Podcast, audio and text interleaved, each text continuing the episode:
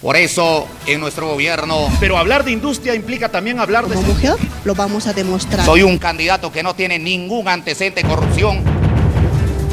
Elecciones regionales y municipales. Retos y desafíos de las próximas autoridades. De las próximas autoridades. Un candidato con manos limpias. Todos unidos, sí se puede. Votemos por el futuro. El pasado 2 de octubre se desarrolló las elecciones regionales y municipales 2022. Los candidatos ofrecieron obras y proyectos, muchos de los cuales eran inviables. Vamos a subvencionar económicamente a los estudiantes de escasos recursos económicos para que ellos puedan continuar sus estudios en centros superiores. Digitalización de todos los servicios públicos, la modernización de la ciudad.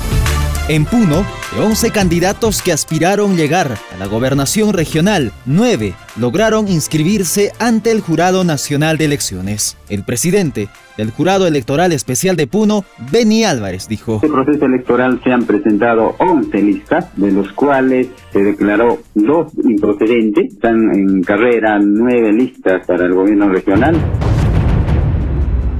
Los candidatos ofrecían culminación de hospitales, construcción de vías, empleo para jóvenes, demarcación territorial, cosecha de agua, Smart City, para luchar contra la inseguridad, salud, educación, entre otros porque el sistema manejado por el Fujimorismo también tiene sus favoritos aquí. Y los ha aislado para que entre ellos se cuenten cuentos.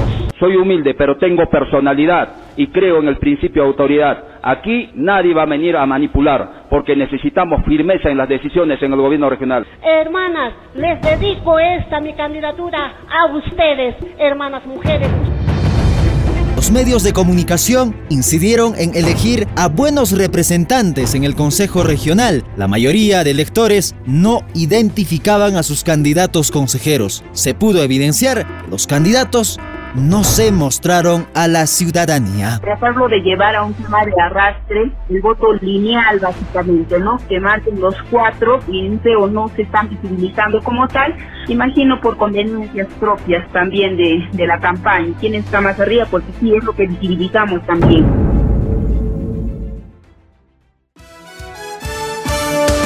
Llegó el día de las elecciones y a boca de urna hacía presagiar de que no iba a haber segunda vuelta ya que el candidato Richard Anco del movimiento Reforma y Honradez tenía más del 33% de votos a su favor. En tanto, 19 fueron los electos consejeros regionales. A los ciudadanos que han depositado su voto de confianza en nuestra persona y feliz, ¿no? Contento por este resultado. Era un resultado que esperábamos. En cuanto a electos alcaldes de las 13 provincias, 7 fueron electas por reforma y honradez, 3 por confía, 1 por moral y desarrollo, 1 del Mira y 1 de Perú Libre. En esa línea, los electos alcaldes son en Azángaro, Salvador Apaza, en Carabaya, Edmundo Cáceres, Chucuito, Víctor Anchapuri, El Collao, Richard Ururi, Huancané, Valerio Tapia, Lampa, Heracli de Sojeda, Melgar, Russell Mamani, Mo, Roger Añamuro, Puno, Javier Ponce, San Antonio de Putina, Johnny Mamani, San Román, Oscar Cáceres, Sandia, Hernán Taca y en Yunguyo, Fernando Coya. Tenemos un compromiso serio con Puno, es el turismo, el embellecimiento de la ciudad. Vamos a luchar conjuntamente con la población para ser una sola fuerza. Con la elección de nuevas autoridades, nos preguntamos, ¿qué proyectos deben priorizar y culminar? Los pobladores esperan que se concluya hospitales como Manuel Núñez Butrón, Materno Infantil de Juliaca, Hospital de Ilave. Se debe iniciar con obras de hospitales de Huancané, Azángaro y de otras provincias, así como las principales carreteras de la región de Puno. Tiene que priorizar las obras, como por ejemplo el sector salud, los hospitales de alta complejidad. Los que se preocupa lo que es la educación, salud, agricultura. La carretera Cerune, Patas, Azul, Capumauco, Guairapata hasta la frontera de Mantalla. La Postergado y la carretera Checamazo Cruz. Para el sector rural, esperan proyectos como cosecha de agua, irrigación, producción de leche, granos andinos, quinoa, cañigua, habas, entre otros. Desde las zonas altas esperan proyectos para el sector alpaquero, saneamiento de límites territoriales. Bueno, puntualmente al tema, queremos proyectos de impacto regional, producción, eh, agricultura, la zona baja como también para el sector zona alta.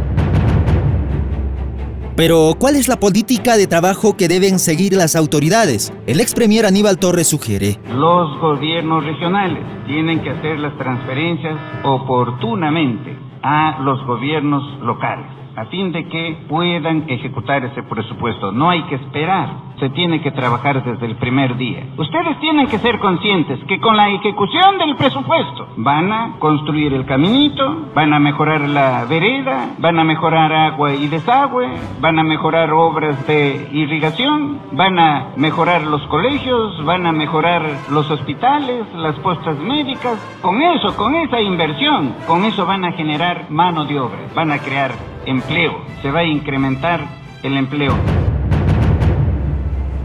Asimismo, el ex titular de la PCM señala que las autoridades electas deberán trabajar a favor de toda la población, sin tintes políticos, a favor de los que le eligieron y de los que no. Esto el único propósito de cerrar brechas en función al bien común. Aquí no cuenta que ustedes hayan sido elegidos por tal o cual agrupación política. La ejecución del presupuesto no tiene que ver con el tinte político con el cual hemos accedido al poder. Todos tenemos que trabajar conjuntamente, porque todos, del partido político, de la agrupación política que sea, fueron elegidos para trabajar en función del interés común, del bien común, del interés general,